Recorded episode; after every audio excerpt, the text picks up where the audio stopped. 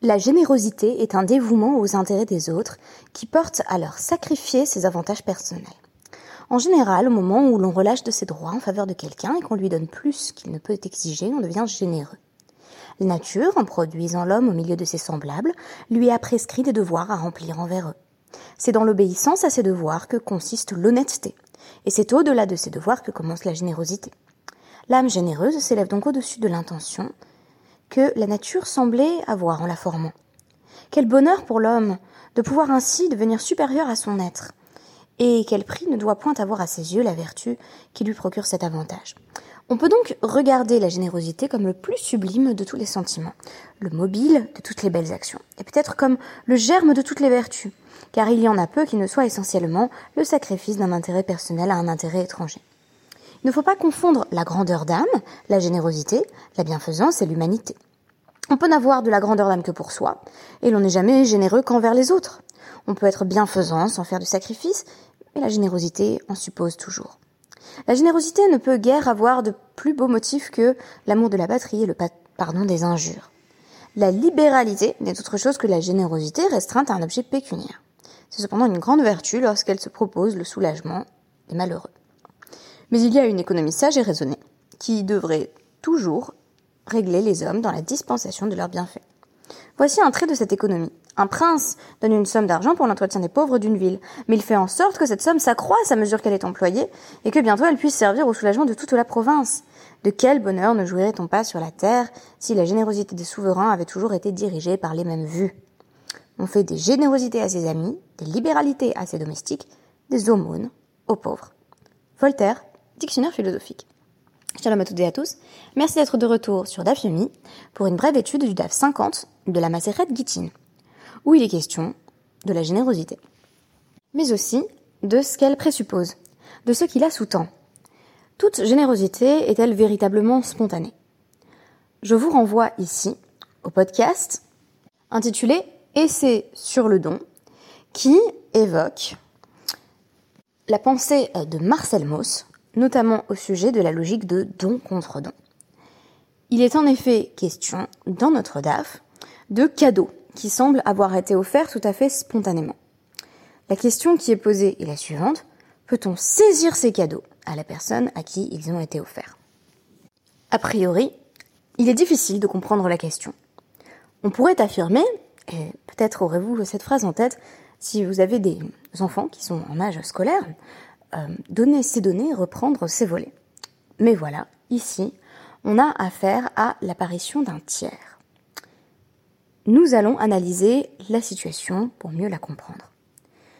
A, le personnage A, appelons-le euh, Elisheva, a une dette envers B. Appelons-la Esther. Esther se rend auprès d'Elisheva pour recouvrer la somme qui lui est due. Mais Elisheva se plaint. Elle lui dit Tu n'as qu'à aller euh, récupérer mon champ que j'ai vendu à Lévi, et cela servira de paiement de la dette. On devine d'emblée quel est le problème. C'est pourquoi notre Mishnah va poser un principe clair, qui est répété dans le Hamoud Bet de notre DAF 50, En nifra'in mi euh, On ne peut pas euh, recouvrer une, dette ou une autre forme d'obligation euh, financière. Donc, euh, on a parlé notamment de, la ketouba. une femme peut exiger le versement de sa ketouba. C'est presque comme une dette en fait, et donc elle va aller chercher les propriétés, les biens de son ex-mari ou de feu son mari pour ce faire. On ne peut pas récupérer donc une dette sous quelque forme qu'elle se présente auprès de biens qui sont meshub adim, alors, Meshoubad, littéralement, ça veut dire asservi. Et il s'agit de biens qui ont déjà été transférés à quelqu'un d'autre. Bimkom, Sheyesh Benechorin. Tant qu'il y a, littéralement, des biens libres. Ça veut dire quoi? Esther va voir Elisheva en disant Rends-moi l'argent. Elisheva a tout intérêt à dire Bah écoute, t'as qu'à aller chercher le champ que j'ai déjà vendu euh, ou que j'ai hypothéqué à Lévi puisque ça coûtera bien moins cher à Elisheva que de donner le champ qui est toujours en sa possession. Cette Mishnah vient donc nous apprendre euh, ce qui semble peut-être évident, à savoir que tant qu'il reste à Elisheva des biens ou des champs qui lui permettent de rembourser sa dette envers Esther, il n'y a pas lieu d'aller chercher un autre champ qu'elle aurait déjà hypothéqué euh, à autrui. Parce que sinon, évidemment, eh bien, euh, c'est Lévi qui perd de l'argent. Lorsque Esther va voir Lévi en disant oh, ben, donne-moi le champ qui appartenait à Elisheva. Jusqu'ici, ça semble, là encore, évident, mais Bae euh, Rav euh, Achadvoy Barami, Bematana Heer. Question donc de Rav Achadvoy Barami, et qu'en est-il d'un cadeau? Qu'en est-il d'un cadeau? Là encore, Esther vient voir Elisheva et dit Donne-moi l'argent qui m'est dû. Et Elisheva dit Bah écoute, ça tombe bien parce que euh, j'ai fait un cadeau la semaine dernière à Lévi, je lui ai offert mon champ bah t'as qu'à prendre ce champ-là. Ce qui présuppose d'ailleurs que euh, le cadeau n'aurait pas une valeur absolument inaliénable. Du moins si on autorise euh, que le prêteur qui vient recouvrer sa dette prenne en fait le cadeau qui a déjà été fait à quelqu'un d'autre, c'est que il y aurait quelque chose de provisoire par définition dans ce cadeau. Et c'est exactement ce qui m'intéresse aujourd'hui, à savoir pourquoi ne présuppose-t-on pas que, une fois que le cadeau a été fait à quelqu'un d'autre, eh bien, on ne peut plus le reprendre, puisque il y a eu pleinement le transfert de propriété. La Guémara va évoquer différentes possibilités. On nous dit euh, Takanta hu de avud rabanan mishum psida euh, de euh, la korot. Alors, on pourrait dire que ce qui a été établi par la Mishnah, à savoir qu'on ne peut pas euh, aller chercher, euh, même quand on est donc le, prêteur, euh, donc Esther dans mon scénario, on ne peut pas aller chercher le champ qui a déjà été hypothéqué, qui a déjà été vendu par Elisheva à quelqu'un d'autre. ça, c'est un décret, Mishum Psida de la Kochot. Un décret qui a été institué en raison des pertes euh, des acheteurs. Tout simplement, euh, il s'agit ici de noter que euh, Lévi est perdant si Elisheva peut simplement lui vendre son champ et par la suite envoyer Esther récupérer le champ en disant ah bah oui mais moi Elisheva avait une dette envers moi donc je reprends ton champ. matana des c'est de la Mais tu pourrais dire que pour le cadeau il n'y a techniquement pas de perte. Il n'y a pas de perte pour Lévi parce que Elisheva lui avait simplement donné son champ. Donc il y a d'ailleurs des expériences euh, en psychologie qui sont assez intéressantes sur la question. En réalité, il n'y a pas de perte, là encore, d'un point de vue purement rationnel. Euh, j'ai consacré en fait la plupart de mes derniers podcasts à la question de, du rapport rationnel ou irrationnel à l'économie et à la notion de sanction. Donc je vous renvoie euh, à mes deux podcasts précédents. Mais parce que, en fait, ce qui m'intéresse ici, c'est qu'on nous dit bah, les capsidas dès la corotte, il y a en tout cas pas de perte pour l'acquéreur. En réalité, euh, si on considère la question d'un point de vue purement psychologique, oui, il y a perte.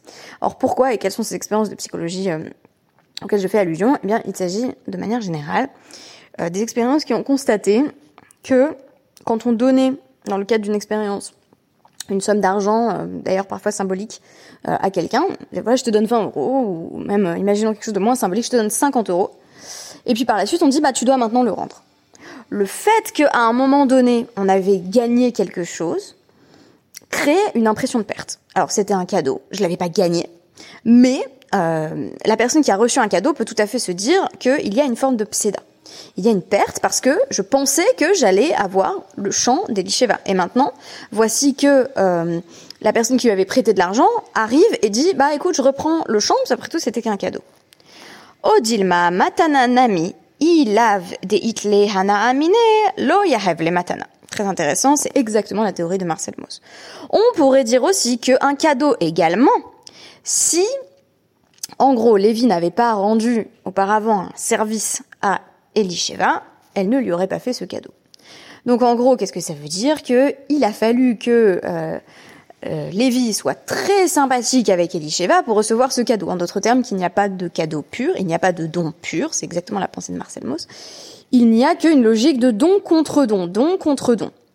Euh, ici, on a affaire à un don qui correspond donc pas à une logique euh, stricto sensu de rémunération d'un service, mais euh, il y a sous-entendu que Lévi a dû rendre un service à Elisheva, toujours dans notre scénario où il y a eu don.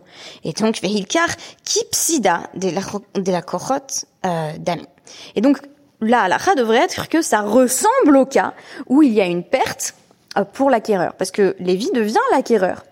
C'est pas simplement que Elisheva s'est réveillé un matin en, se sentant le cœur tout gonflé de générosité et a dit eh bien je vais donner mon champ à Lévi. C'est que euh, Lévi avait rendu des services formels ou informels à Elisheva, qui a dit bon ben je vais le récompenser par un don, euh, pas un travail salarié directement, mais euh, une forme de cadeau le cas échéant, il y a quand même une perte pour Lévi. On pourrait mentionner deux dimensions de cette perte. La première, elle est psychologique, je l'ai mentionné, c'est que quand on a eu un cadeau et qu'on vient nous enlever un cadeau, on a quand même l'impression d'avoir perdu quelque chose. Euh, essayez avec un enfant, je pense que ça peut déclencher une crise assez facilement. Euh, D'ailleurs, à, plusieurs âges différents, je veux dire, donner puis dire je te reprends. Euh, voilà, le fait que ça ait appartenu à un moment donné à la personne rend très difficile la récupération de, de l'objet. Et par ailleurs, deuxième élément, en réalité, euh, c'est comme si on présuppose que Lévi avait déjà en tête la possibilité du don euh, au moment où il a rendu un service très sympathique à Elisheva. En d'autres termes, on va sortir de la logique don contre don, don contre don, si on prend à Lévi le cadeau qui lui avait été donné par Elisheva. Alors la Gemara va proposer une tentative euh, provisoire de résolution. Euh, donc on a euh, cette réponse de euh, de, de Markashisha Bereder Frisda, donc le fils de Rafrizda, tiré d'une braïta, qui nous dit si un shriv mera, un shriv mera c'est là encore un agonisant, un agonisant peut décider de euh, voilà donner une partie de ses biens ou la totalité de ses biens.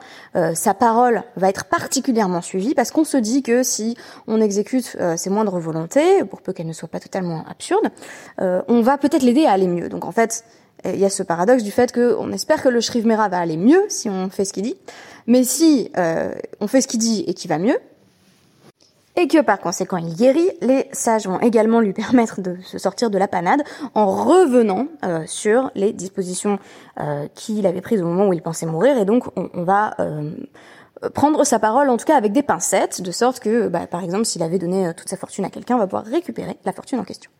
Donc ça, c'est le Shriv Alors ici, on nous parle d'un Shriv qui dit, euh, euh, donc je donne euh, 212, euh, voilà, donc c'est la grande distribution euh, au moment de l'agonie. Je donne 212 à Reuven, je fais un, cadeau de 312 à Shimon, de 412 à Lévi.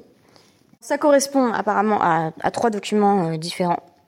Euh, donc il commence par écrire un document pour Reuven, un document pour Shimon, un document pour Lévi. On nous dit c'est pas parce que euh, il y a eu le document pour Reuven qui a été écrit en premier que euh, que Shimon et Lévi peuvent pas venir chercher également l'argent qui leur avait été promis. Donc il n'y a, pas il y a pas d'ordre, sauf si il y a un document dans lequel il est clairement écrit vous allez donner 200 à Reuven, puis vous donnerez à Shimon, puis vous donnerez à Lévi. Auquel cas évidemment eh bien c'est Reuven qui va venir prendre en premier, suivi de Shimon, suivi de Lévi. Là-dessus, on nous dit, euh, donc on est sans doute dans un cas où euh, l'agonisant est effectivement décédé. Alors l'agonisant décède, euh, et voici que une personne à qui cet agonisant avait emprunté de l'argent, donc un prêteur, arrive et dit, eh ben, donc la, la, personne qui, qui vient de, de décéder, appelons le GAD, me devait de l'argent. Alors on nous dit, bah, il commence par aller voir le dernier à avoir euh, empoché le cadeau, donc il commence par aller voir Lévi, et il lui dit, euh, bah, donne-moi les 400. Donc admettons que euh, il avait, que, ce, ce, Gad avait une dette envers son, son prêteur de, de 800. Il commence par aller voir Lévi, il dit donne-moi 400, puis il va voir Shimon, il dit donne-moi 300, et puis euh, il, euh, il, va voir euh, Réhouven et il dit euh, donne-moi 100, je sais ça, j'avais dit une dette de 800, ça, ça ferait encore 100.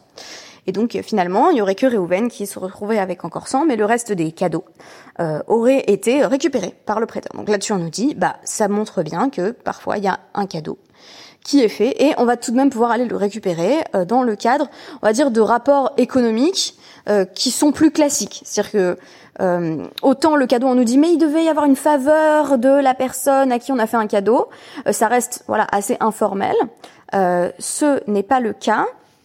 Si on a effectivement euh, une, une, dette envers quelqu'un, si on avait un, un emprunt euh, vis-à-vis de quelqu'un et que bah, la personne qui, avait fait cet emprunt est décédée, on va effectivement aller chercher des biens euh, disponibles ou ici, on va chercher les cadeaux qui avaient été faits à d'autres personnes. Alors, la Guémara va rejeter cette hypothèse en nous disant euh, non, en réalité, on peut aussi postuler que euh, Reuven, Shimon et Lévi, c'était pas vraiment des cadeaux, euh, c'était simplement des personnes que Gad, dans mon scénario, était en train d'essayer de rembourser. Donc c'était eux aussi euh, des personnes qui avaient prêté de l'argent à Gad, et Gad a dit avant de mourir, bon bah je vous rembourse. Et donc là, on est dans une logique plus simple, si vous voulez, de concurrence entre différentes personnes euh, qui euh, aurait prêté de l'argent euh, à Gad et il va y avoir une notion de, chronologie des documents pour savoir qui a le plus de droits qui va pouvoir aller récupérer chez l'autre. La dernière note que je voulais proposer sur la question de la générosité, elle est tirée d'un développement du frère Marour sur, sur cette Guémara, donc on consultera là-dessus prochaine Mishpat. 111.8 et 253.9. Et donc il est question, là encore, euh, de ce gade mourant qui veut être très généreux et donc faire des, cadeaux euh, dans une euh, version, bien entendu, où il s'agit de véritables cadeaux et pas d'une dette directe, puisqu'on a vu que ce qui était intéressant, c'était que le cadeau était présenté comme une forme de dette, mais indirecte, une forme de dette informelle. Alors, dans ce passage de Roger Mishpat, il est question d'un gade qui dirait je veux donner 200 à Reuven, 300 à Shimon et 400 à Lévi. Mais en fait, euh, bah, il n'a pas 900, il a moins. Voilà, donc euh, il y a ce problème parfois dans, dans la générosité qui est qu'elle excède les moyens.